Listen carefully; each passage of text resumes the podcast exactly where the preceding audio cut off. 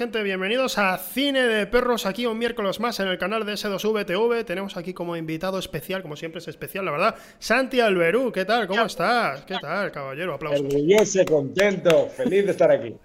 Feliz de estar aquí. ¿Qué tal? de verdad, pero estás contento, tío. O sea, esto, esto para mí, sinceramente, es que, venga alguien de, que, está en la tele aquí a mi programa es como, wow, ha bajado de su trono y se digna a, hablarme aquí en directo. Es increíble. También es el. Eh, mi trono en la tele es el trono más bajito, ¿eh? O sea, es el, es el trono del que es más fácil eh, bajar. O sea, solo he tenido como que, que arrastrar, ¿sabes? Hacer caerme un poquito. estaba, estaba, muy, muy poco arriba de este trono. Vale, vale, eh, vale. No, tío, de verdad, me, tengo que decirte que es una persona, bueno, hemos currado juntos en un par de ocasiones eh, breves, pero eh, siempre me, parece, me has parecido un profesional. Y, y, luego me gusta tu Twitter. Y luego veo las promos de esto. Eh, por supuesto, no he visto un programa de esto jamás porque pensaba que las promos eran el programa. O sea, es, es, un, es un, problema que tenéis porque sois carismáticos, graciosos y bellos, pero no queda claro lo que estáis anunciando. Entonces me gusta haberlo entendido para eh, a partir de ahora verlo. Mira, o sea, yo, voy a ser sincero. A mí cuando me contrataron en S2V, eh, me dijeron, oye, mira, queremos que hagas, porque queremos rellenar parrilla, eh, digamos, televisiva que vamos a tener, pero en Twitch, y queremos hacer un programa de cine. Nos gustaría que tú lo presentaras, lo llevaras y tal. Claro, yo les dije, yo les fui sincero. Eh, no soy bueno haciendo directos, no se me da bien. Yo puedo charlar, yo puedo hablar y, marear un poco la perdiz, eso se me da bien, pero yo no soy bueno creando un formato, no, no se me da bien. A mí se me da bien crear ficción. hacer el, idiota en Twitter y eso, eso se me da genial. Y ellos estaban como, bueno, sí, pero te queremos para el programa. Y digo, y a mí me parecía como inmoral cobrar por estar charlando. ¿Sabes? me parecía. Y digo, tío, tengo que hacer otra cosa. Es que tengo que hacer algo por, por el dinero que me están ah, pagando, ¿entiendes? las promos son eso. Son las promos. A tu propia vergüenza. Exacto. Exacto. Exacto, es una forma de, quedarme tranquilo, ¿sabes? Y, claro, empezamos, si ves las promos desde la primera, son un poco como al principio, bueno, estamos realmente patrocinando el programa, pero llega un momento en el que digo, tío, a la gente le está gustando mucho que elaboremos aquí nuestras tramas y tal, y se lo dije a Rebeca, tío, vamos, vamos a currárnoslo. Y si ves a mitad de la temporada anterior, de repente las promos tienen sonido que está bien, eh, están grabadas con un mínimo de gusto. Ya empieza, ya empieza ya a, sencillamente a que yo diga, voy a pensar un poco al hacer la promo y no vamos a improvisar y ya está. Y... De verdad que se nota, de verdad que se nota. Se nota. Siendo sincero, la verdad sí, se nota, se nota la mejor. Y... que se nota que está bien grabada y que tienen ideas guays y y luego tú tienes coña cuando sales haciendo ahí como, eh, ¿sabes? Está bien. Gracias, gracias, gracias, gracias, de verdad. y, y, nada, y básicamente pues es por eso, es por eso que dije, es que, es que yo sé que no atraigo a tanta gente en Twitch, no soy nadie en Twitch, no, no tengo tanto público, en Twitter sí, pues digo, pues, pues yo necesito, necesito, me, me, sentiría mal haciendo un programa así, sí, cobrando lo que cobro, solo charlando, no sé, y por eso lo hago, ya está. Pero sí, obviamente, mm, mucha gente me pregunta, el otro día me preguntó Cheto, me dice, tío, eh, pero ¿dónde puedo ver la mierda esta? bueno, viene al final, viene el nombre y viene Twitch, s2v.tv, viene el día y la hora. No es suficiente. Ah, no, no, yo, tengo, yo, tengo, claro, yo tengo claro que mm, estoy, o sea, estoy convencido de que es fácil acceder luego al contenido a, a raíz de esa promo. Pero, eh, ¿sabes cómo es el cerebro del usuario de Internet? Que, que, en cuanto le pides Dos, dos, pasos, se queda a la mitad. Entonces, no, no, no, estoy diciendo que sea culpa tuya, estoy diciendo lo bien. El resto somos los que estamos fallándote. Siempre, no, pero siempre además está la coña de que, de que el programa no existe, ¿sabes? Estamos siempre con la broma, así que da igual, no te, claro. preocupes, no te preocupes. El programa que se sabe que sí existe es en el que tú participas, ¿verdad? ¿El tío está zapeando? Sí, sí, sí, sí. Zapeando existe, tío. Zapeando existe. Eh, zapeando, yo, mira, siempre que se acerca septiembre, eh, pienso que me voy a ir. Eh, no, no porque nada lo indique, sino porque la televisión tiene esta cosa eh, que no ocurre en ninguna... El entretenimiento en general tiene esta cosa que no ocurre en ninguna empresa del universo y es que no hay realmente un feedback de tu trabajo, no hay realmente una evaluación, ¿sabes? No hay realmente un contrato en el que te digan eh, todo va a ir bien. Vas, vas por oleadas y vas por temporadas intuyendo un poco cómo, cómo funcionas. Y, entonces eh, es. Si en septiembre es, no sigo, que no creo, pero si en septiembre no sigo, que puede ser, eh, sería tanta sorpresa seguir como no seguir.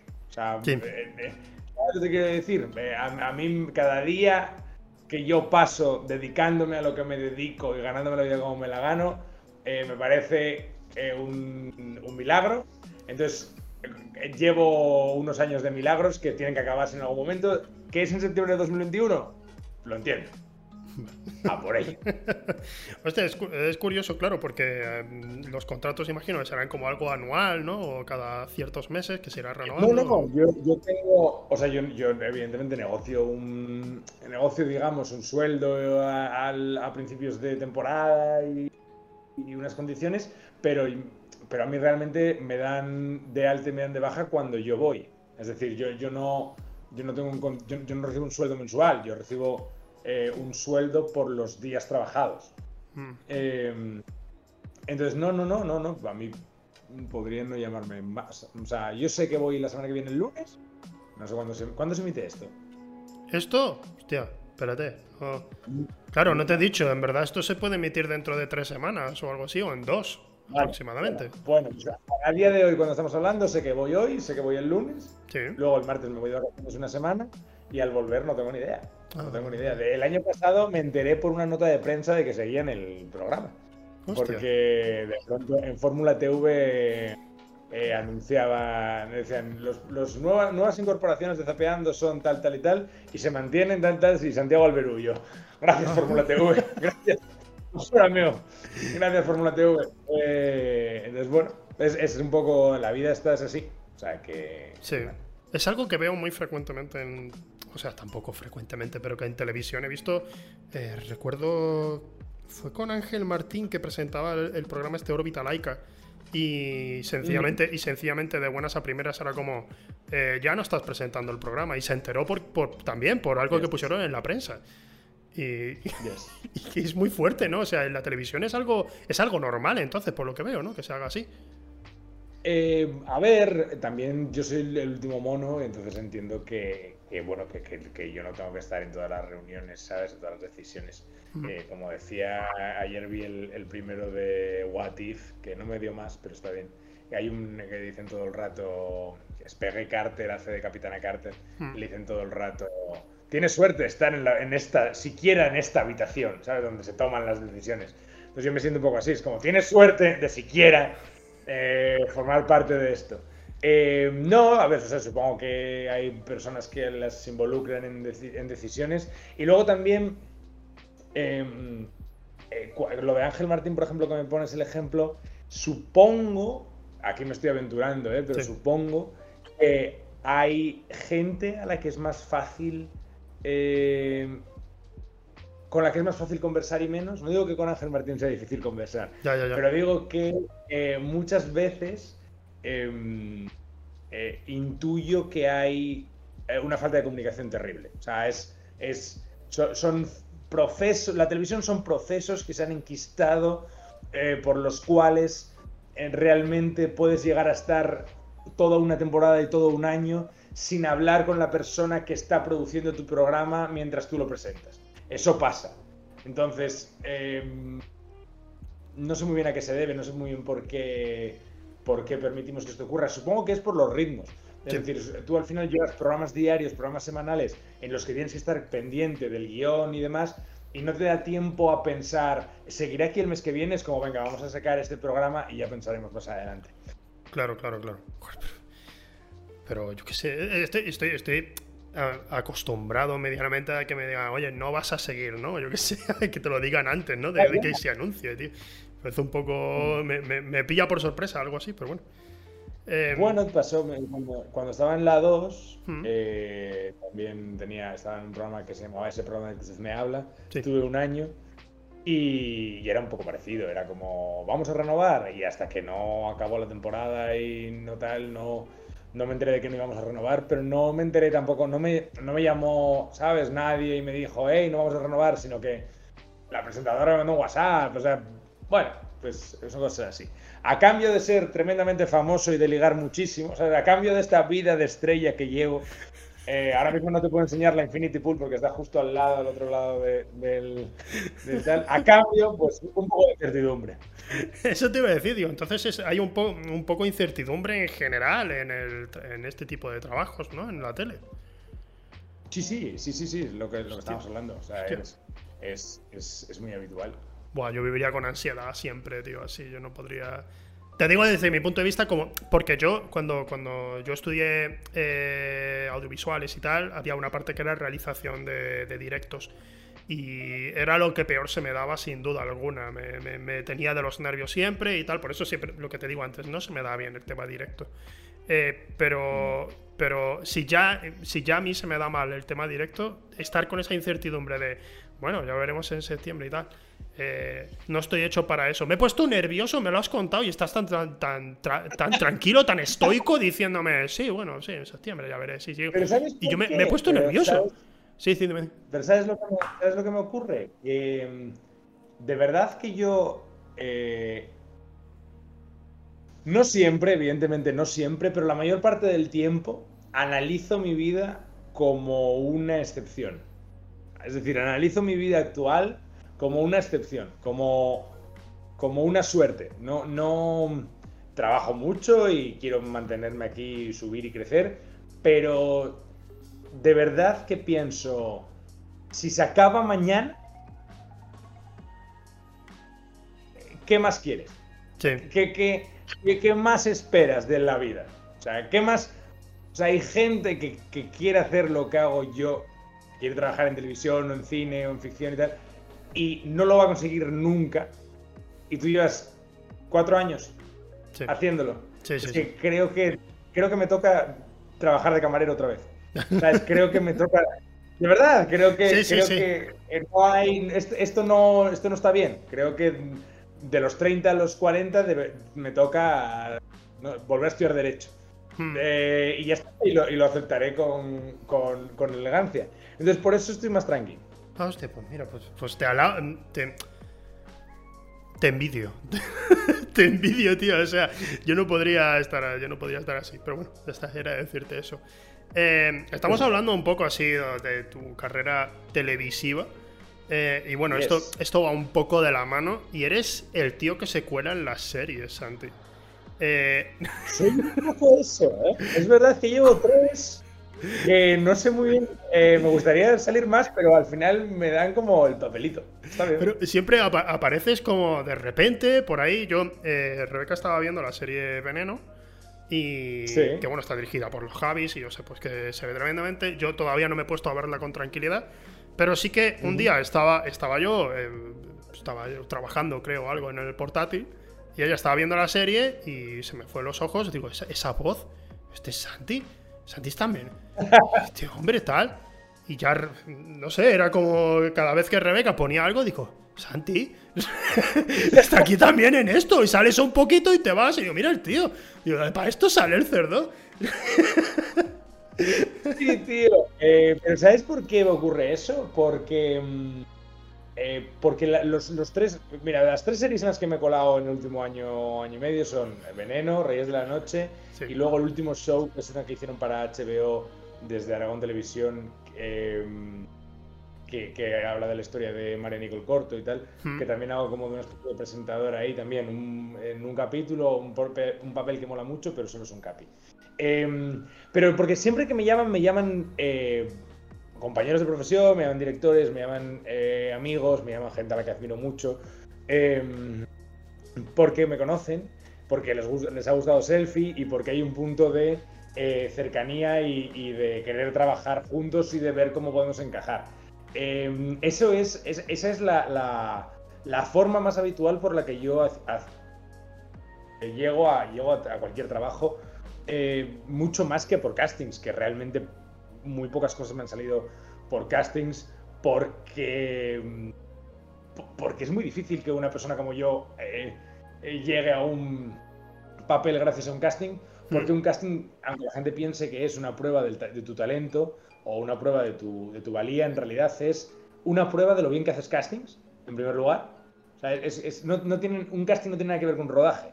Un casting es, eh, es, como, es como si para entrar en la prueba de los 100 metros lisos, en vez de una prueba anterior de 100 metros lisos, te pidiesen recitar un poema. ¿Sabes? Es, el concepto es ese, es quiero ver, quiero ver tu rollo. ¿Sabes? Evidentemente hay como un, no recitar un poema, ¿no? Pero es como te pidiesen saltar, ¿no? Es como una, es como, es una cosa muy concreta que sí, tiene algo que ver con lo que voy a hacer, pero no, no es exactamente lo que voy a hacer. También hay castings, también hay castings y castings, ¿eh? Hay castings que son, eh, que, que realmente quieren lo que tú dices, en plan, vamos a ver cuál es el rollo, cómo vamos a trabajar con esta persona. Si es una persona con la que se pueda trabajar, si es una persona que improvisa y es lo que queremos precisamente para este guion, si precisamente no, lo que queremos es que recite exactamente lo que queremos, más, más a nivel teatral, digamos. Hay pero hay otros que son, di tu frase, no la has dicho como yo quería, vete de aquí, ¿sabes? y no tiene ningún tipo de ayuda ni nada, ¿sabes?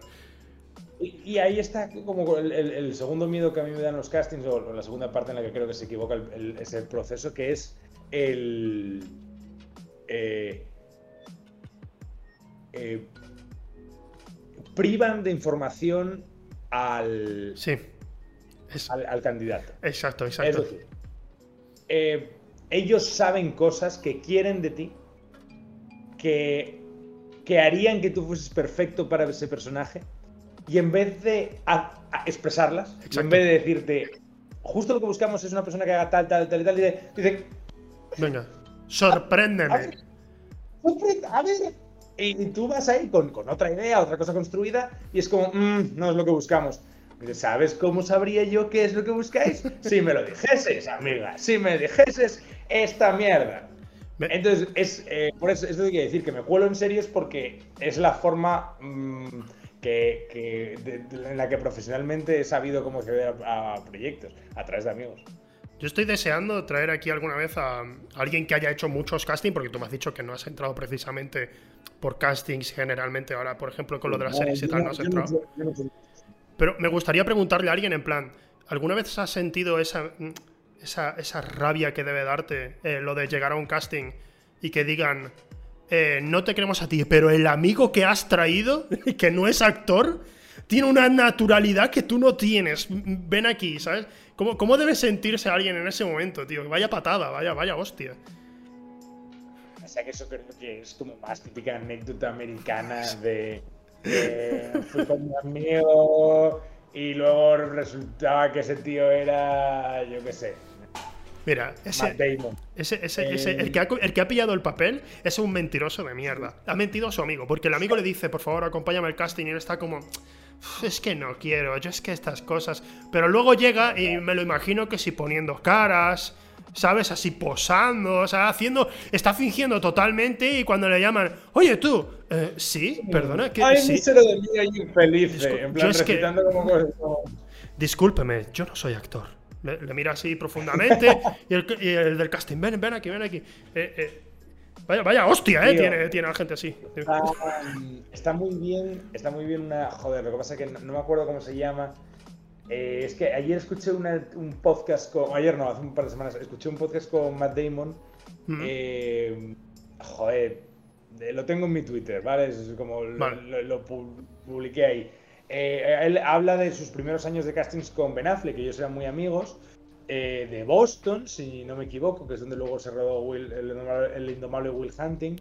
Iban desde los 14 hasta los 27 que empezaron a trabajar, eh, todas las semanas a hacer mil castings, y te, cuesta, te cuentan anécdotas maravillosas como que una vez, para una frase, eran los dos las dos únicas personas que hacían el casting para el mismo personaje y que al final se lo dieron a Matt Damon porque era mayor de edad y el otro no. como mierdas así, eh, está muy guay ese.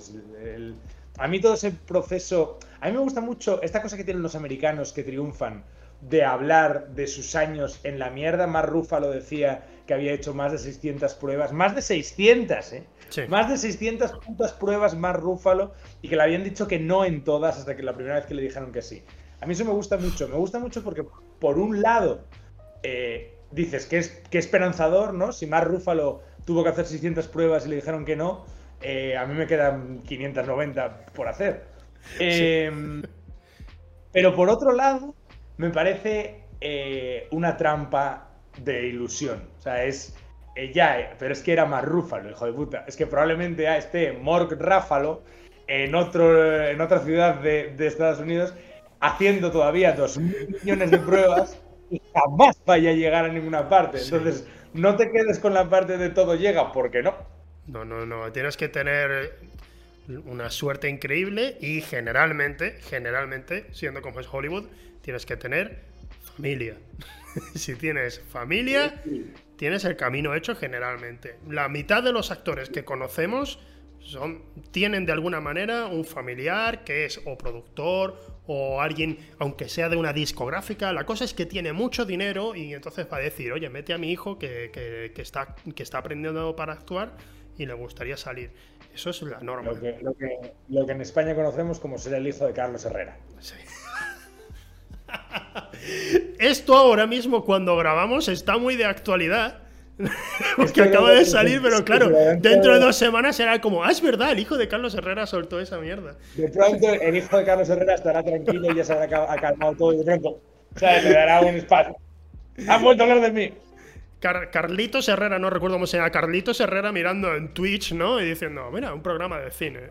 Aquí, aquí. ¿Se llama Carlitos Herrera? No, no, me lo he inventado, no me acuerdo cómo se llama, ah. yo qué sé. y, ya está, y que, se vea de repente, ah, un programa de cine, aquí no hablarán de mí, que tiene que. No, tiene nada que ver conmigo. Y de repente, ¡pum! Carlitos Herrera, ¿no? Encima le llamamos. Eh, con, con, todo esto, tengo que, vamos, vamos a adentrarnos un poco más en una conversación previa que hemos tenido para, para el programa.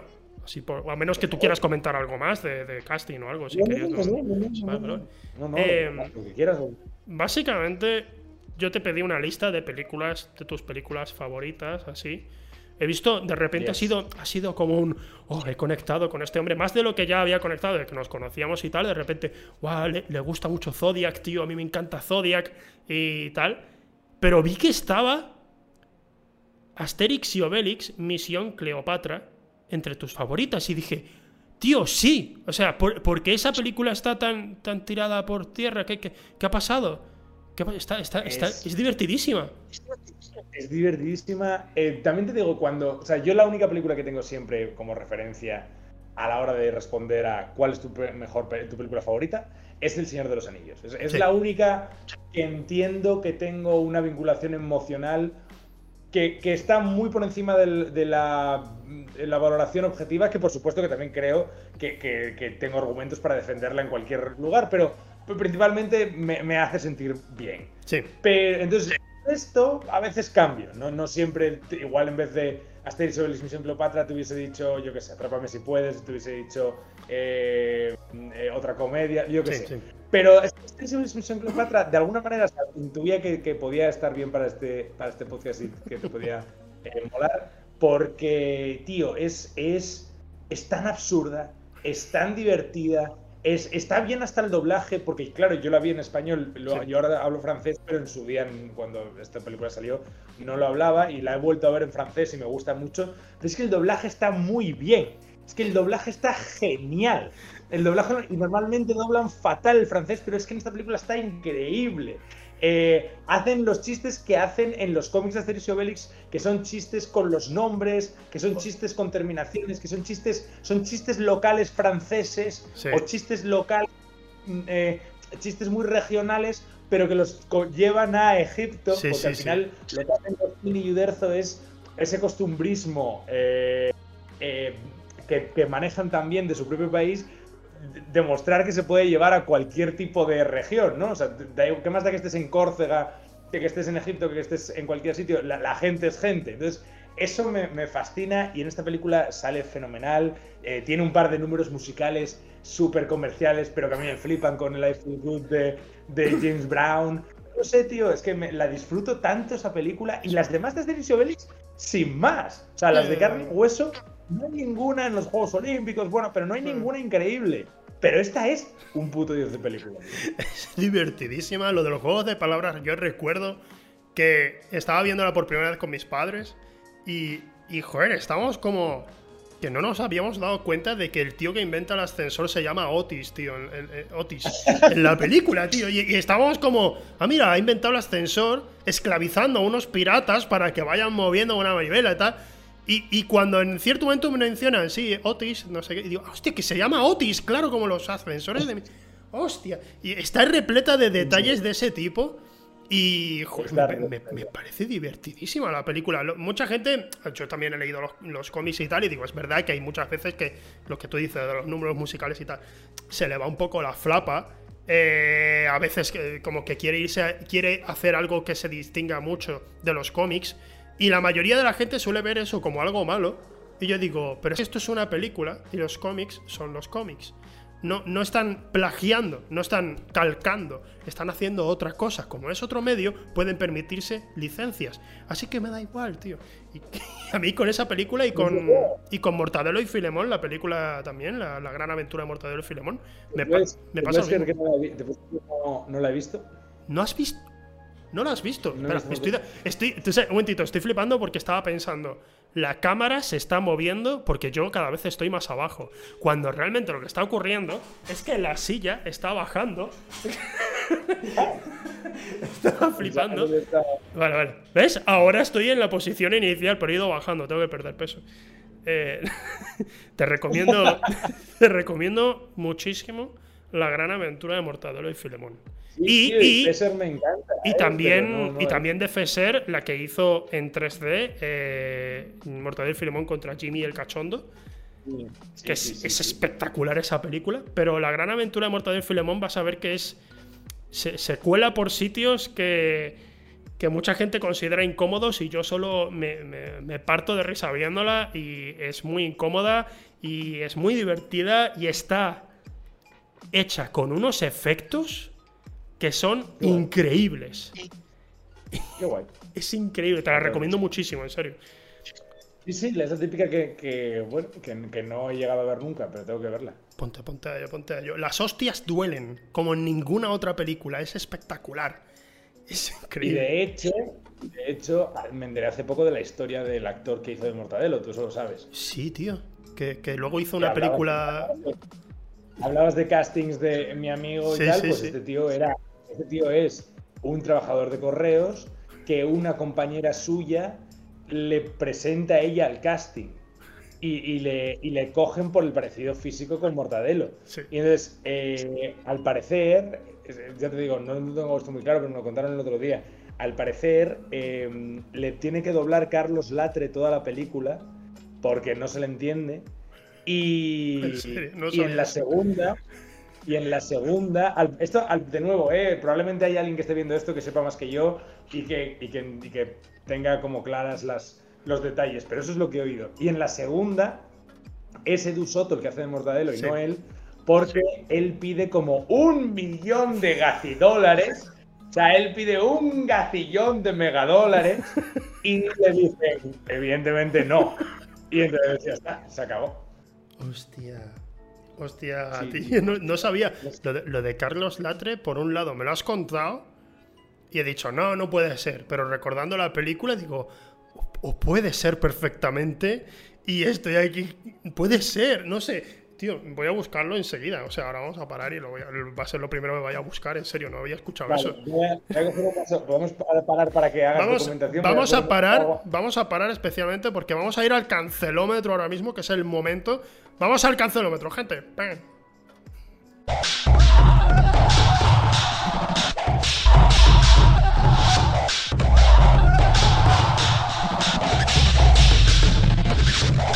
Bienvenidos al cancelómetro, gente. Eh, llevamos un par de semanas bastante duras. Eh, hace una semana alguien acusó a Heath Ledger de ser mal actor. Eh, luego, creo que también Fran hace dos semanas dijo absolutas locuras sobre el cine que era anterior al 2000, diciendo que no le gustaba nada que fuera anterior del 2000 y no tuviera una buena calidad. Y era como, pero, pero, pero tío. Bueno. Eh, así que vamos a ver, a ver, ¿qué, nos traes tú? ¿Qué locuras tienes de opiniones cancelables? Eh, no lo sé, tengo miedo de estar por debajo de lo que es el umbral de la cancelación. Aviso, eh, por favor, no digas que Marvel es una mierda. Todo el mundo dice que Marvel es una mierda. Me encanta Marvel. Vale, vale, vale. La inmensa. Mira, la inmensa mayoría, uno que dijo, que, precisamente sé que no va a decir eso, y le conoces, es Randy, Randy Mix eh, con el que hiciste Tom Cruise y tal, él dijo que, no, que Marvel bien, que por supuesto, que le encanta. Pero la inmensa mayoría viene y dice, pues a mí Marvel me parece una mierda. Y es como, comprendo que haya cosas que no te gusten de Marvel. A mí hay cosas... pero ¿qué, a mí hay pelis de Marvel... A mí hay pelis de Marvel que me gustan mucho y otras que no me gustan, ya está, pero no voy a decir siempre, Marvel es una mierda. Bueno, vale. A mí hay un porcentaje, el número de pelis de Marvel que me gusta es mayor que el número de pelis de Spielberg que me gustan. O sea, quiero decir, no sé. Y esto no es una opinión para empezar, ¿eh? Pero bueno, la verdad es que es un poco cancelable decir que te gusta más Marvel que Spielberg. Voy a ir con la primera. Voy a ir con la primera que es, es positiva, pero es, es una película que me encanta. Me encanta. O sea, me, me, vuelve loco de verdad esta película. Hmm. Eh, la vería todas las veces que pudiese y a la gente, a la gente la odia y la gente se ha rajado mucho de ella durante estos años, pero es La Liga de los Hombres Extraordinarios, la adaptación de la novela de, de Moore. De Alan Moore. Eh, me vuelve loco, me encanta, me flipa. O sea, es, me parece divertida, me gustan los personajes, me gusta la acción, me parece entretenida, me parece que es rápida, Em, me encanta el rollito de. Yo creo que es porque vi la película antes también que la novela gráfica y entonces eh, la, premisa me vuelve a la cabeza como Tom Sawyer ahí es un pistolero guapo eh, que quiere ligarse a una vampiro. Eh, me encanta esa película. Es muy divertida, ¿no? O sea, yo, yo, la, yo generalmente veo a gente muy enfadada con, con la película, pero yo recuerdo, la vi en el cine y dije, ha estado guay, ha estado está bien, me, me ha gustado. No, no, no, no, no, la recuerdo tanto como para decir si me encanta o si ha envejecido para mí mal. No, no lo recuerdo ahora mismo, tengo que volver a verla. Pero sí que mi, mi, idea de la película era que era bastante guay. Yo no sé por qué. Yo creo que hay gente que sencillamente se une a un club de vamos a odiar esta película, al igual que hay gente que se une al club de vamos a alabar cierta película, que suele salir más, de hecho, que, que, que lo primero. Pero es una de esas películas que creo que está denostada por, por moda, ¿no? Es como cuando se habla de. No, Waterworld es la peor película de la historia. Y digo, has visto muy pocos cines y para ti Waterworld es la peor película de la historia. Es una peli. Es una peli muy entretenida, hecha para lo que es, para entretener. Que te guste más o menos, vale, pero no es una mierda. O sea, mira más cine. Tienes que ver mucho más cine para. o sea, esta. ¿Cómo se llama la de Disney? De bla bla bla de Marte, ¿cómo se llama este? Joder. Sí, hombre, un, blockbuster eh, que hicieron hace poco. John Carter de Marte. John Carter, eso. John Carter es otra película que me vuelve loco y que a la gente le, le, dio mucha caña. Pero a mí me gusta, a mí este tipo de cine que es muy Waterworld, que es muy eh, gran blockbuster que luego se la pegó en taquilla y que entonces la gente lo recuerda de manera gris. Yo soy muy, muy fan soy absolutamente fan. Sí, yo, no entiendo la, verdad. Vamos, mm, creo que sí se enfadaría algún un poco de gente a lo mejor en Twitter contigo por decir lo de lo de la, Liga de los Hombres Extraordinarios porque está como muy odiada especialmente por los que defienden el, la novela de, gráfica de Alan Moore que bueno, son a veces demasiado intensitos, la verdad. Siendo yo fan de Alan Moore, tengo que decir que, que, que la gente pues se flipa a veces demasiado. Y y no sé, tío, yo, yo, yo, estoy de acuerdo contigo, la verdad. Pero vamos, y así con lo, con lo que estás diciendo, hay muchas películas que yo diría. El Llanero Solitario de Gore Verbinski me, me pareció una película un poco fallida en ciertos términos, pero el, eh, el, último tercio compensa. Es divertidísima, es alucinante. Total. Vale, pues, pues bien. es buena opinión, es buena opinión cancelable, vale, sí. Eh, te voy a dar otra que en, en mi cabeza no la tengo tan ordenada, pero a ver cómo la explico. Em, no soporto. Eh, o sea, vamos a ver. No creo que tenga más valor ir al cine que salir a beber. No creo que tenga más valor ir al cine que emborracharse. O sea, creo que llevamos demasiados años em, sufriendo em, un argumento a favor del cine que es el cine no está en caro. Por el precio, el precio de una copa es lo que necesitas para pagar una entrada, ¿no? Esto la gente lo dice, como lo que. No, es que hay gente que prefiere tomarse un gin tonic que pagarse una entrada de cine.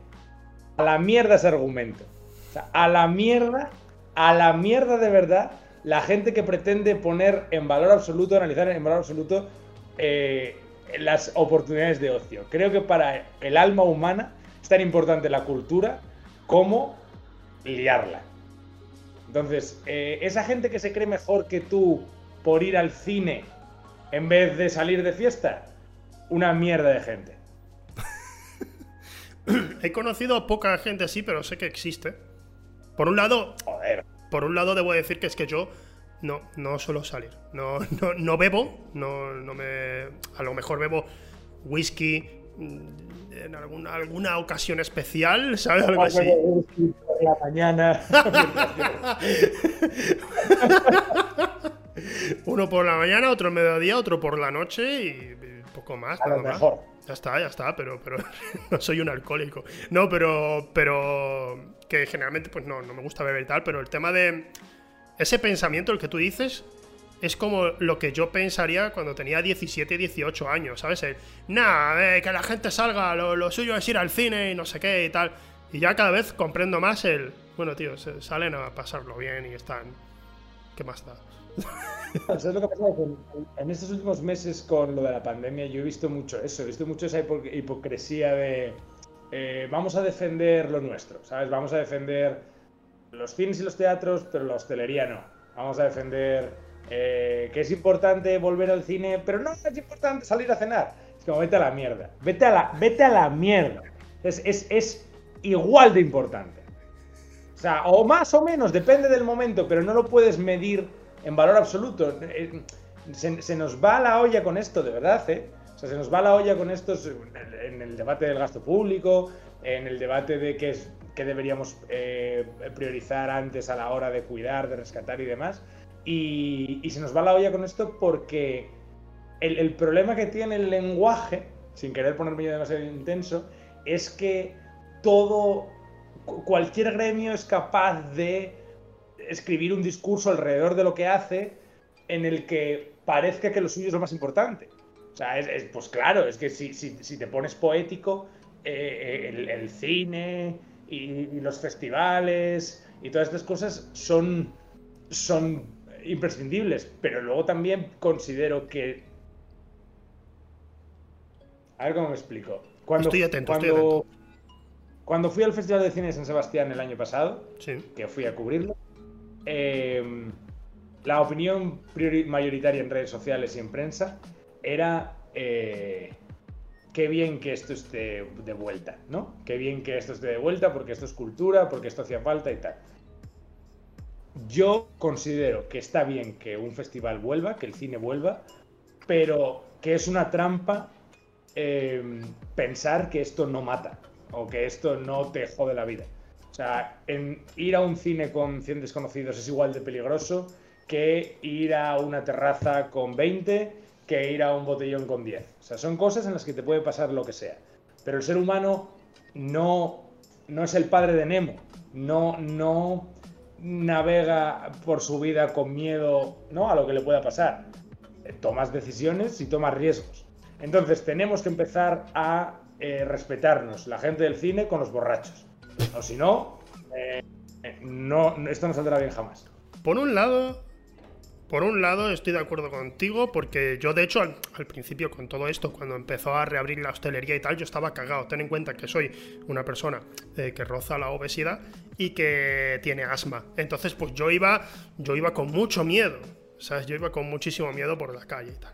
cuando... Que tienes, tienes 63 años, que eso también. Efectivamente. Entonces, cuando, cuando yo... Cuando yo, cuando yo empiezo cuando empieza a salir todo esto de la hostelería y tal, yo voy con miedo. Pero digo, bueno, voy, voy, a intentar enterarme un poco de cómo funciona esto. Me voy enterando de que el COVID, para que se transmita por el aire, tienes que estar hablando con alguien directamente mmm, unos 10 mm, a 15 minutos, mm, a un metro. Eh, eso para que sea al aire libre. Y digo, joder, o sea, si yo estoy en una terraza y estoy apartadito, en principio, a menos que venga alguien y me tosa la cara o algo, voy a estar bien. Yo obviamente, siguiendo con, el cuidado con el que he ido todo el rato, pues he ido siempre como, vale, cenamos, pero no voy a estar una hora y pico aquí, estamos un poco menos de tiempo, me voy siempre ido con cuidado. Pero sí que es verdad, con el tema, el tema borrachos, el tema botellón, es verdad que, hay que tienes que reconocer cuando se está en botellón la gente está muy pegada y hablando mucho más rato, de 10-15 minutos. Y no, iba, y no iban con la, la mayoría de imágenes, no enseñaban a la gente con mascarilla. Entonces, lo que tú me dices de la terraza, sí estoy de acuerdo. En plan, sí, yo no lo veo tan mal. La verdad, la gente creo que incluso yo mismo lo he demonizado un poco al principio de todo esto. Yo lo he demonizado. Pero el tema de botellón, no, no. no estoy de acuerdo.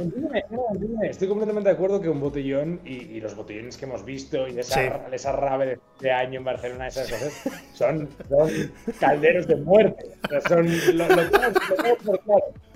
Pero lo que yo quiero decir es que eh, a veces son necesarios para el alma los calderos de muerte. De verdad, de verdad. Eh, mira, este probablemente sea mi opinión más cancelable y no es cinéfila, pero, sí, verdad, pero creo que, de verdad, creo que necesito como, como mamífero, necesito como, como ser primitivo, eh, sentir que estoy en riesgo, sentir que estoy vivo. Sentir, es muy Pérez Reverte esto, ¿no? Pero es como muy sentir que eh, que, hay a mi alrededor cosas que pueden hacerme daño. Te lo digo en serio. O sea, eh, no. Eh, yo necesito eso para vivir. necesito. No riesgo real, o sea, jamás me iría a una montaña a cazar un oso. Pero. Pero necesito. pues mi borrachera loca de vez en cuando. Mi liarme con una tía que no conozco mi tomarme algo que me ha dado un amigo, ¿sabes? Pero es que yo no, voy al, yo no voy al cine a besarle la boca a nadie. en el cine estamos con la, la, mayoría estamos con la mascarilla y estamos en silencio viendo la película. No, pero el cine es para algunos su rave. Es decir, ah, sí, claro, lo, que, lo que quiero decir con esto es que no podemos intentar poner un un, límite, un baremo, ¿no? Como, como una línea entre lo que consideramos aceptable y lo que no, a nivel de riesgo, porque entonces vendrá alguien y la pondrá un poco más abajo, y vendrá alguien y la pondrá un poco más abajo. Entonces, siempre va a estar... Eh, quiero decir, el País Vasco ahora mismo los cines están cerrados. ¿Por qué? Porque hay dirigentes que consideran que el cine tiene riesgos. Cuando, efectivamente, en España se ha visto que no hay muchos casos, o no se han dado casos, de infección en cines. Pero ha habido una persona, ha habido un dirigente político que ha considerado que esa línea estaba muy arriba y entonces la pone más abajo. Esa sensación que tienen todos los cinéfilos, los cinéfilos del País Vasco ahora mismo, que es la de, eh, joder, ¿por qué a nosotros no se nos permite esto? Es una sensación muy parecida a la que tengo yo cuando ah, de pronto a mí no se me permite eh, salir de fiesta. Eh, el, debate, evidentemente, es, yo lo pierdo porque es muy difícil defender salir de fiesta. No hay, culturalmente, no, no, nos hemos rodeado jamás de eh, un discurso positivo hacia eh, el sexo esporádico, eh, la, la, borrachera. Entiendo que este debate yo lo he perdido, pero lo que único que quiero expresar es que si permitimos que esa barra de, de lo que se puede y no se puede hacer baje por eh, motivos de seguridad, jamás dejará de bajar. Porque no hay nada completamente seguro. Lo único completamente seguro es pegarse un tiro y quedarse en casa. Lo único completamente seguro es morir en el pasillo de tu casa. Entonces, a partir de ahí, sí considero que, siendo responsables y teniendo cabeza, todos deberíamos poder elegir la forma más estúpida que queramos para morir. Bueno, si vas a tener sexo esporádico, que sea al aire libre y con mascarilla, por favor, Santi. No me gustaría perderte, ¿vale? Es lo que te digo. Cualquier esporádico me vale. Cualquier sexo esporádico. Sí, va- Escúchame. No, pero en parte es lo que te digo. En parte puedo estar de acuerdo. Y en otra parte, tío, es que yo creo que, que sí, que la barra hay que ponerla en alguna parte. Y para mi gusto, el tema terrazas y eso no lo veo tan, eh, tan grave como mucha gente dice, pero. Pero el tema, el tema, el tema borracheras. Pero claro, esto es. Esto yo también lo entiendo porque yo, como precisamente, como te digo, como yo no bebo, me es muy fácil decir, pues que, pues que, pues vale, pues que, pues si no se sale a beber, ya ves tú, a mí me da igual. Y si me quitan el cine, pues sí me va a dar más rabia. No sé, yo creí que estabas hablando como de forma más general y no de, no, pero por el COVID estoy aquí refiriéndome a esto. Claro, no, pues- Es que esto lo he visto mucho en los últimos meses, pero esto ya existía antes, ¿eh? Esto ya existía Claro, antes, sí, sí, sí. de- es lo que te digo, yo con La 17, seguridad. 18, yo decía eso, yo decía, mm, salir a beber, ¡oh! yo me voy al cine, ¿sabes? O me voy a, a- a la, bueno, a la biblioteca no en realidad, pero bueno, me voy a un, a un sitio cultural. Pues yo creo que es bueno eh, salir de fiesta, ir al cine, ir a museos. eh, Y matar a tu eh, abuela de COVID, ¿qué te parece eso? Bueno, ya la mayoría de las, También. las mesas mayores están vacunados, ¿no? Los ancianos están la mayoría ya. Claro, joder, claro, joder, claro. Bueno, el asunto. El asunto. Ya, eh, la verdad es que creo que es una opinión bastante cancelable. Has, has elevado de repente tu puntuación bastante, que lo sepas. Eh, vamos a. Vamos. Bueno, tenías una más, ¿no? Me, me dijiste que tenías como tres opiniones cancelables. Eh, luego ya tengo, la verdad es que he tirado aquí el resto porque luego ya tengo eh, cosas sueltas, eh, como por ejemplo eh, la llegada. ¿Es la llegada la de Vil- Villeneuve? De Villeneuve. La de Sí. la llegada. Sí, la llegada, la llegada. la, la llamada, pero la llamada la de los Javis. No. La llegada no me gusta. No me gusta, le gusta a todo el mundo, a mí no me gusta. Eh, no me sé, encanta. tiempo. Es, una mierda. Eh, o sea, me parece una cosa pretenciosa y subrayada. Pero. Y mira que Villeneuve me gusta mucho, ¿eh? Pero me parece. Es, es, es como tiempo de Night Shyamalan, que también se ha estrenado ahora y también cuando esto salga el debate ya no será tan, Sí. tan de actualidad. Pero hay mucha gente defendiéndola y me parece una cosa espantosa. Espantosa, tóxica, eh, mal planteada. eh, No la he visto, Me parece es una cosa que le gusta a los viejos porque les dice que no se preocupen porque aunque su vida sea una mierda, eh, si hacen así y dejan pasar muchos años en una playa, su mujer les perdonará y sus hijos les querrán. O sea, me parece una película para que señores mayores blancos heterosexuales se sientan mejor con ellos mismos. Lo que no entiendo es cómo la ha dirigido un indio, pero bueno, ya está, eh, no me voy a meter. Y... No sé de qué estás hablando, no la he visto, tío. Solo sé que va a una playa y la gente envejece, no sé más. Eh, bueno, ya la verás y... Sí, sí, sí. Y, y ya está, tío, no tengo muchas más. Vale, vale. Soy, no. soy una persona que le gusta, le gusta todo bastante. ¿eh? Es que tampoco no tengo, no tengo grandes enemigos. Holly Motors, que es otra mítica que pone todo el mundo como gran ejemplo de cine de autor que les encanta, me parece una mierda y me parece una cosa la- con la que han engañado a todo el mundo. Eh, bueno, hay, hay cosas así. Pero más allá de eso. mm, A ver, es que es. Holly Motors, Holly Motors, que se llevó la- el premio a mejor, a mejor película del según el jurado en la sección oficial de Sitges, eh, es un ejemplo más de que en Sitges el premio principal puede que te guste, puede que sea algo muy profundo, pero te tienes que fijar en el resto de premios de Sitges. ¿Sabes? Cuando, cuando empiezas a ahondar en premio del público, premio de tal. ¿Sabes? Cuando- los otros premios son cuando tú cuando encuentras la salsa generalmente. Ahí tú ves el, el cine de terror y fantástico que, que realmente te va, te va a aportar algo nuevo. A, a mí Holly Motors la verdad es que me, por mi parte me dejó un poco igual. La terminé y digo, pues, pues vale. pues vale, pero no me ha parecido un poco tediosa. Eh, la llegada me parece un peliculón y me encanta, pero claro, eso ya pues sería para discutirlo aquí a puñetazos y no parar. Eh, la, la verdad es que mm, en general he visto que tienes opiniones así que de- de- te, pondría yo un 4 o un 5, pero ha elevado mucho lo que, lo que has dicho de, de la pandemia y tal. ¿eh? He dicho, la- el alegato a favor de la- los botellones. Es una cosa En plena pandemia.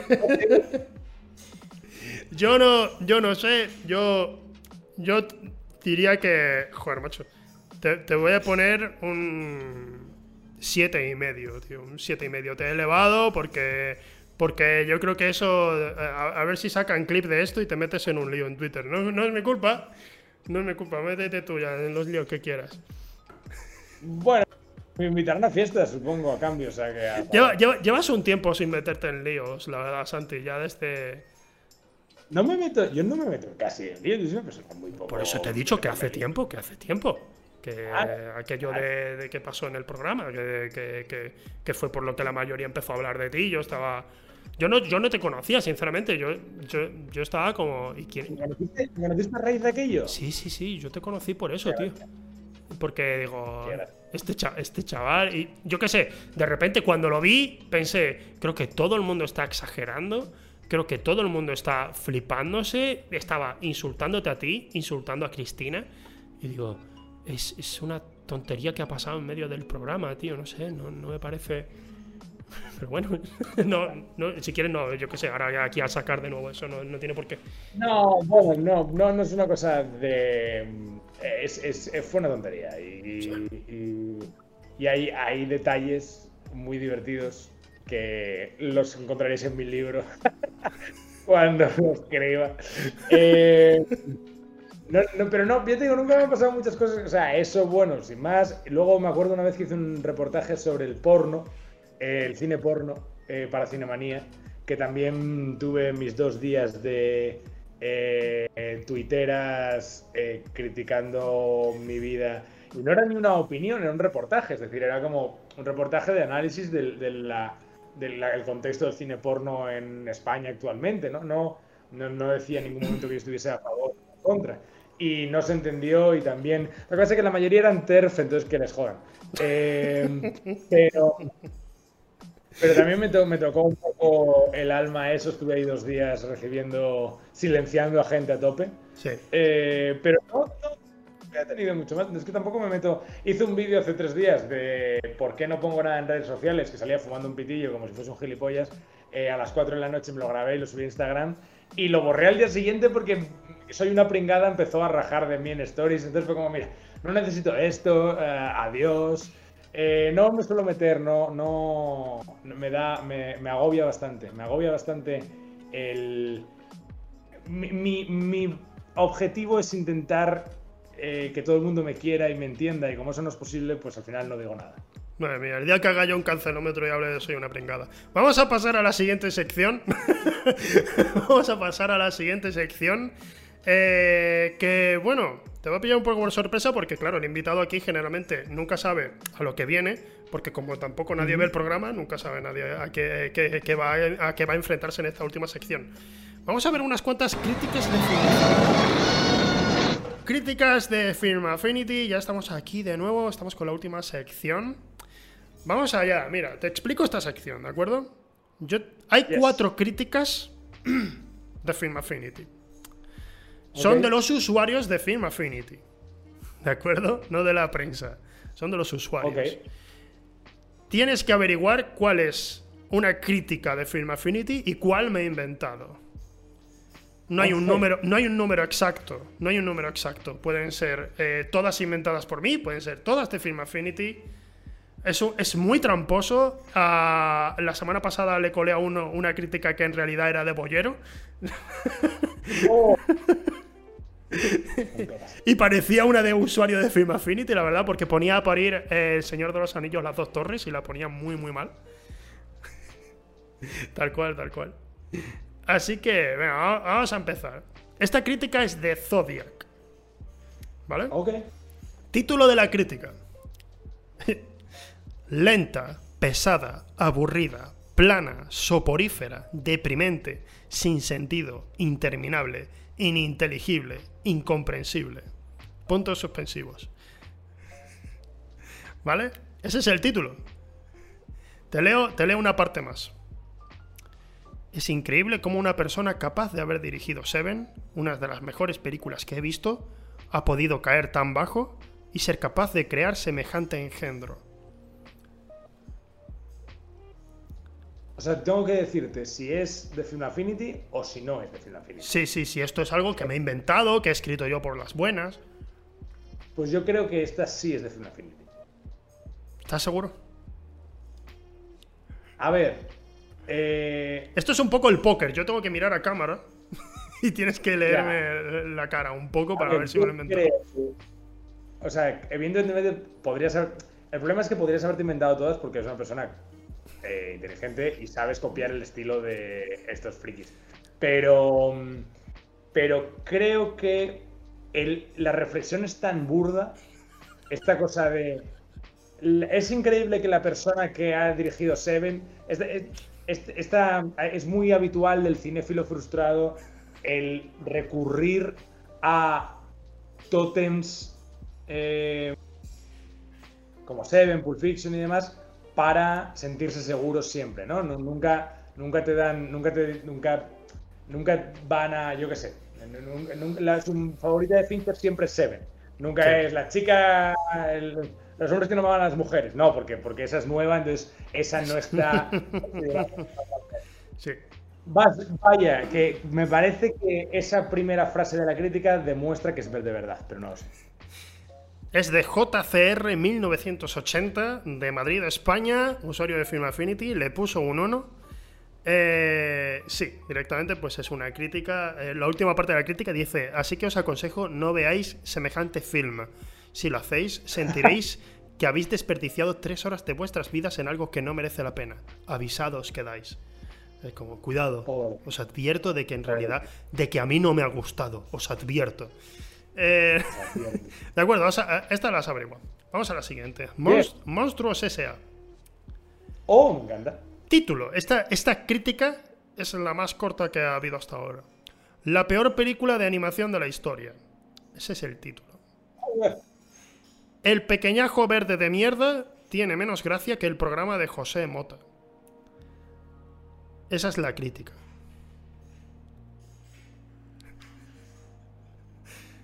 ¿Crees que alguien sería, ¿crees que alguien sería tan, tan burdo precisamente? Sí, pero me, me- claro, me, me gusta, o sea, me gusta y me...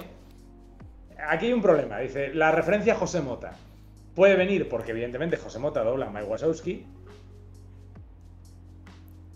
Me parece loco que alguien que hace esa crítica lo sepa. O sea, me parece bastante eh, extremo. Claro, puede que sea solo porque. eh, eh, ¿Qué otra cosa no me Claro. gusta? El programa de José Mota. Exacto. Que no sepa que ha unido esos dos conceptos. O sea, que esos conceptos ya estaban unidos antes de que él los uniese. Sí. Mm. Eh, mm, voy a decir que es de verdad. Voy a decir que es de Film Affinity de verdad. Porque me parece que puede ser eso, un error Sí. involuntario. Eh, y creo que si lo hubieses escrito tú, eh, no hubieses. No lo hubieses planteado así. Entonces voy a decir que es de verdad. Pues es mía. ¡Oh! Me la he inventado, loco. tal cual, tal cual. Estuve viendo, estuve viendo Oh. críticas, estuve viendo críticas de Final Affinity para esta, para The Monstruo S.A. y dije, tío, nadie, nadie ha hecho una coña con esto. de, pues me gusta menos que. José Mota, o sea, algo de eso. Y digo, hostia, voy a intentarlo, voy a intentarlo.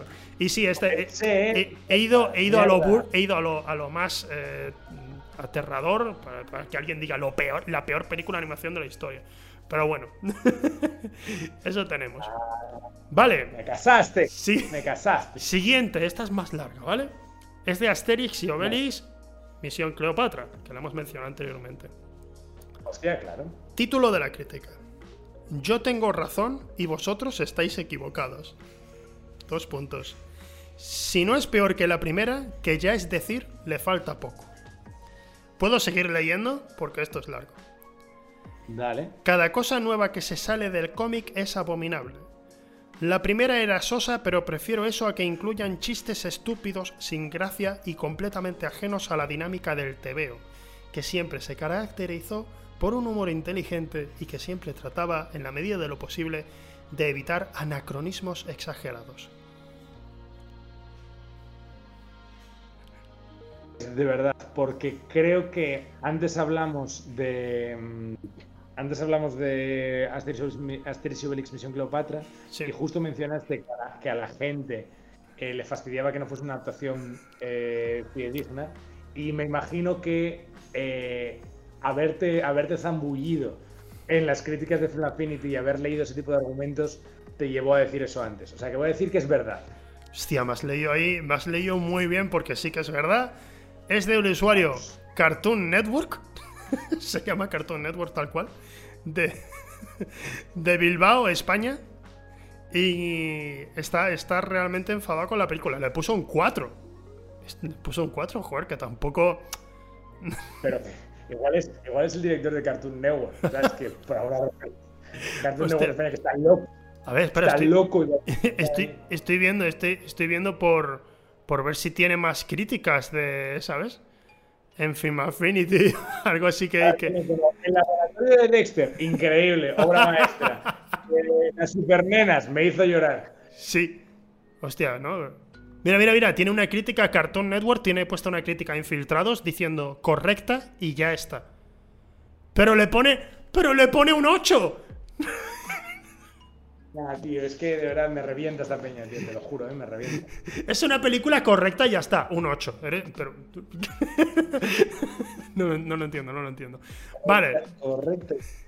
Vale, vea, de acuerdo, has averiguado dos, muy bien. Vamos con la última crítica. Venga.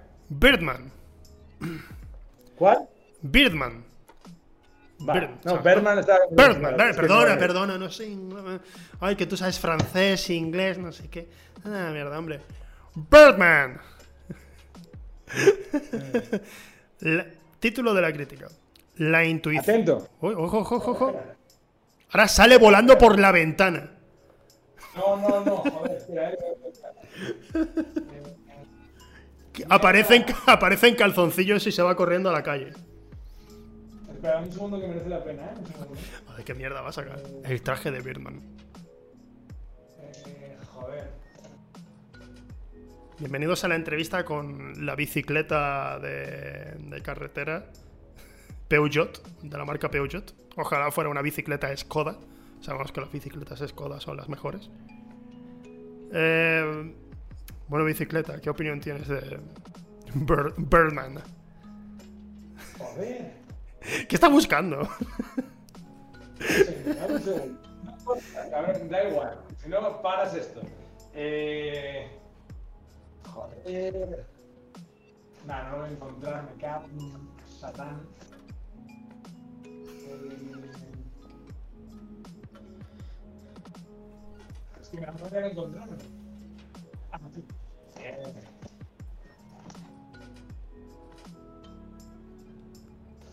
Hostia. Berman, firmada por Edward Norton. Hostia. Real Edward Norton, al que entrevisté en Londres y me firmó Berman, tío. Pero bueno. ¿Has visto? Vale, vale. Es, Paula, vale, presumir de eso. Está guay, está guay. Vale, vale. No, no, está, ha merecido la pena. Vale, está, menos, está menos guay que los cinco minutos que te acabo de hacer esperar con la silla. Pero bueno, ya, viene bien rellenar tiempo para el programa porque generalmente dura menos de lo que debería. Entonces, pues. Llevamos, con mil horas. Perdón, vamos, dale con si ¿Quieres irte ahora a buscar otra cosa? No, venga, venga. Título de la crítica: La intuición de una sobrevalorada más. La crítica en sí. Algo presentía, pero igual la vi.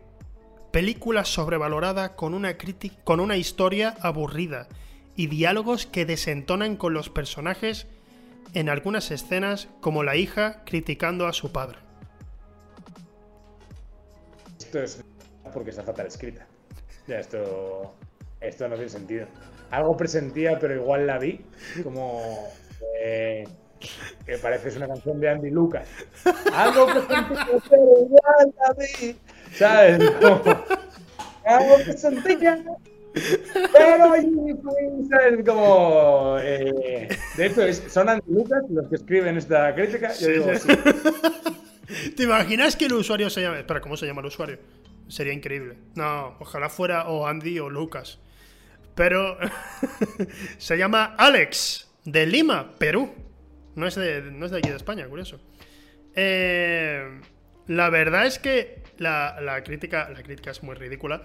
Me gusta especialmente que diga eh, eh, la, la parte en particular de los diálogos desentonan con los personajes en algunas escenas como la hija criticando a su padre. ¿Perdona? Como eso no está bien. Eso no critiquéis a vuestros padres.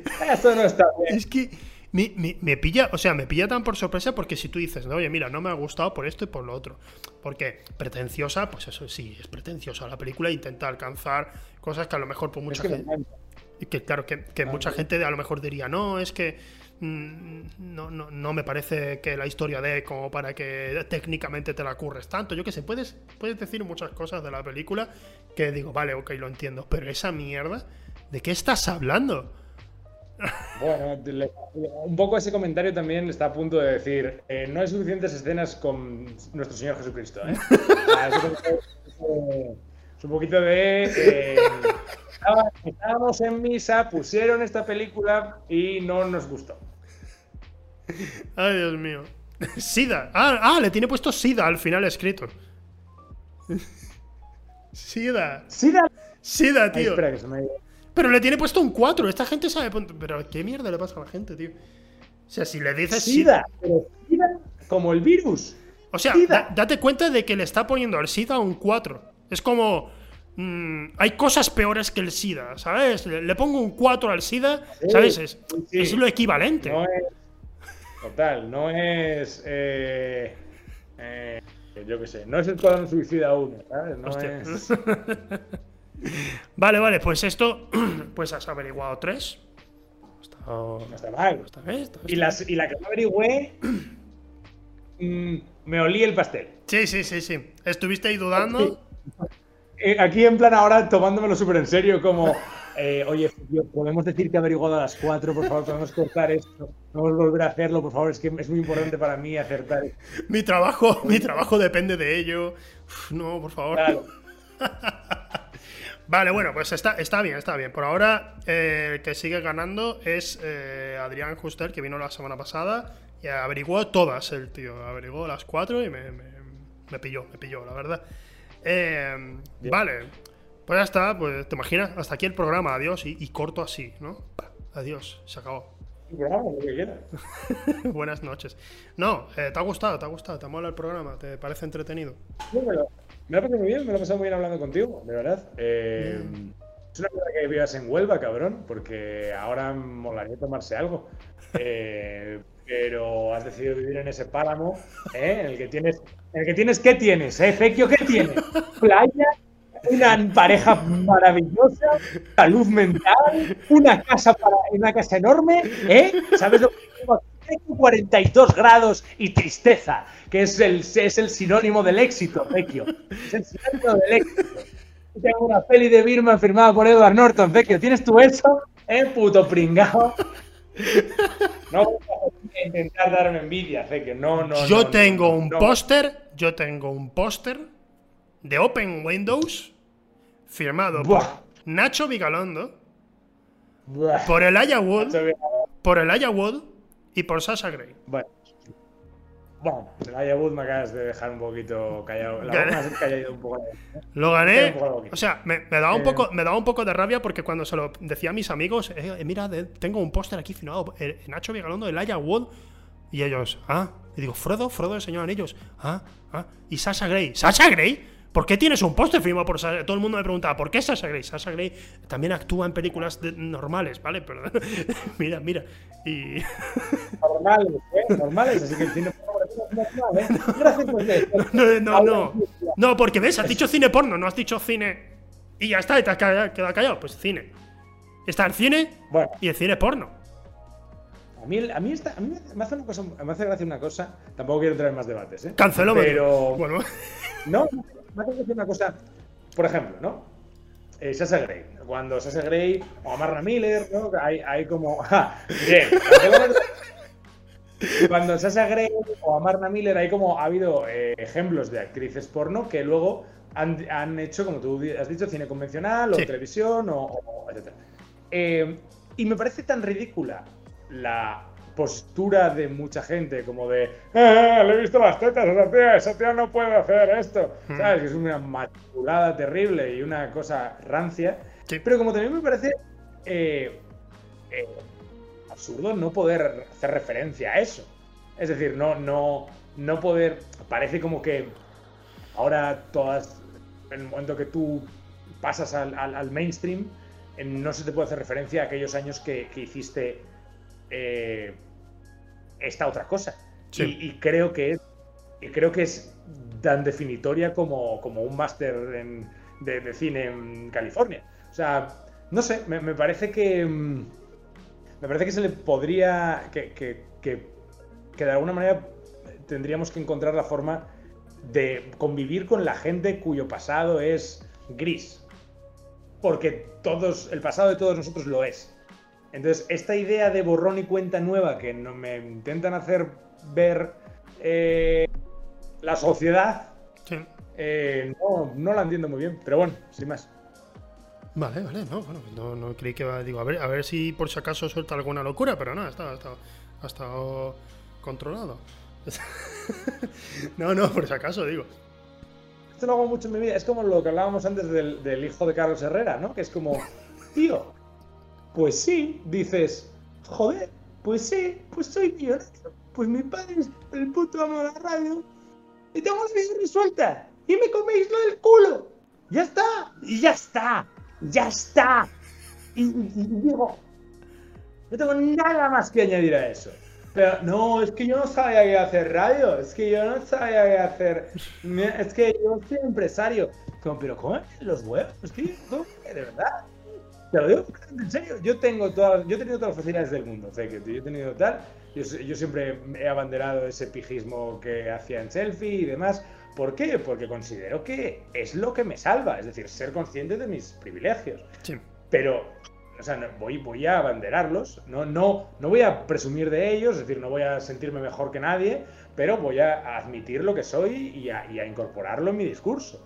Eh, no voy a pedir perdón tampoco, pero ya está, no, nadie me va a pillar diciendo, ah, pues no, pues, pues mis padres no me han ayudado en nada, claro que me han ayudado, joder, me han pagado la, vida. O sea, me, han, me, han, ayudado, tenía, no sé, me han pagado alquiler en mi piso durante los primeros años de Madrid. Hay, pues claro, hay, hay, ahora mismo también un concepto, eh, tengo que reconocerlo, de que ahora mismo si tus padres, esto, en Twitter está pasando, si tus padres te han podido ayudar, si tus padres te han podido ayudar, eres un pijo.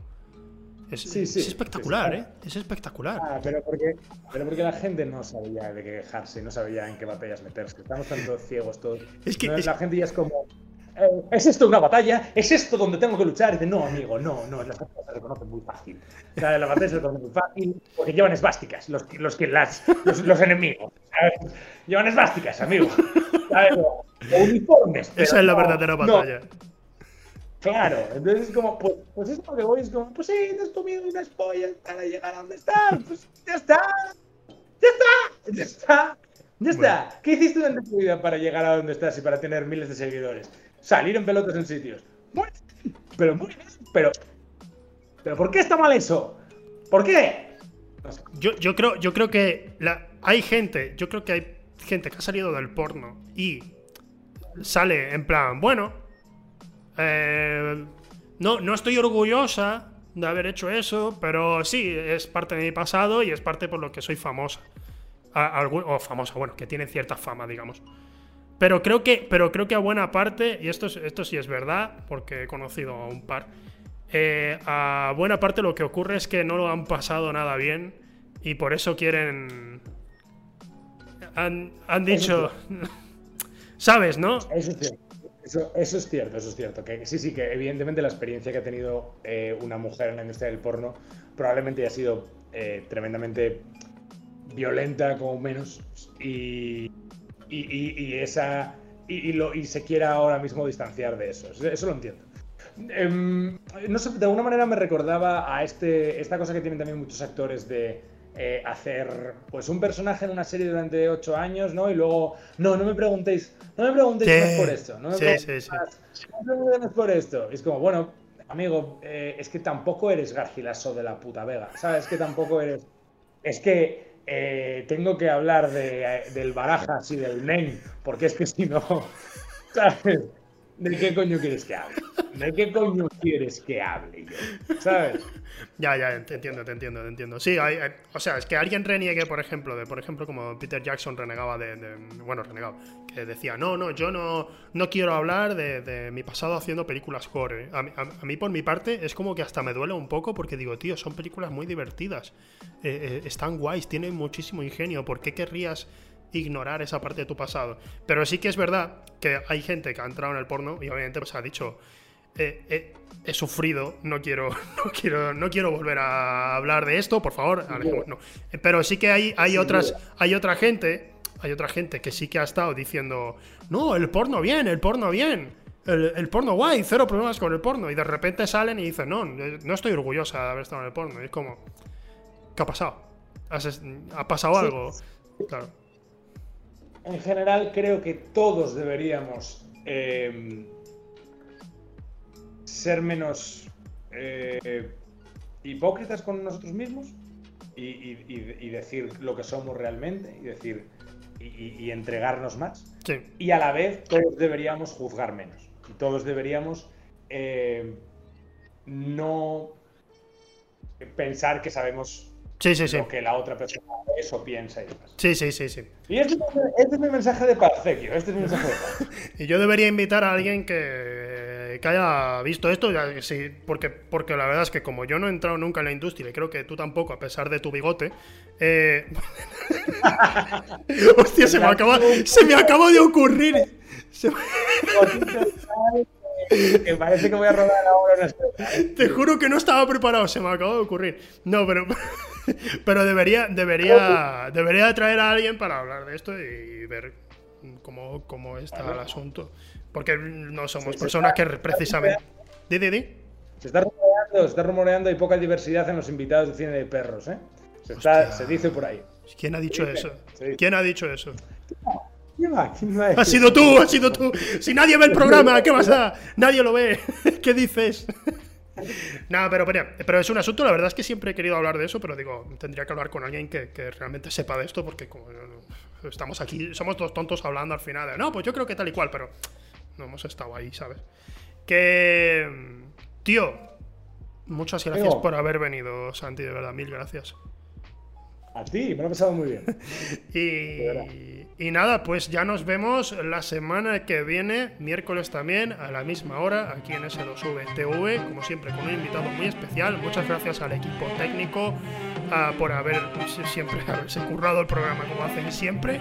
por Dios, me acabo Me quedo sin voz. Y nada, hasta la semana que viene, gente. Muchas gracias. Un besito.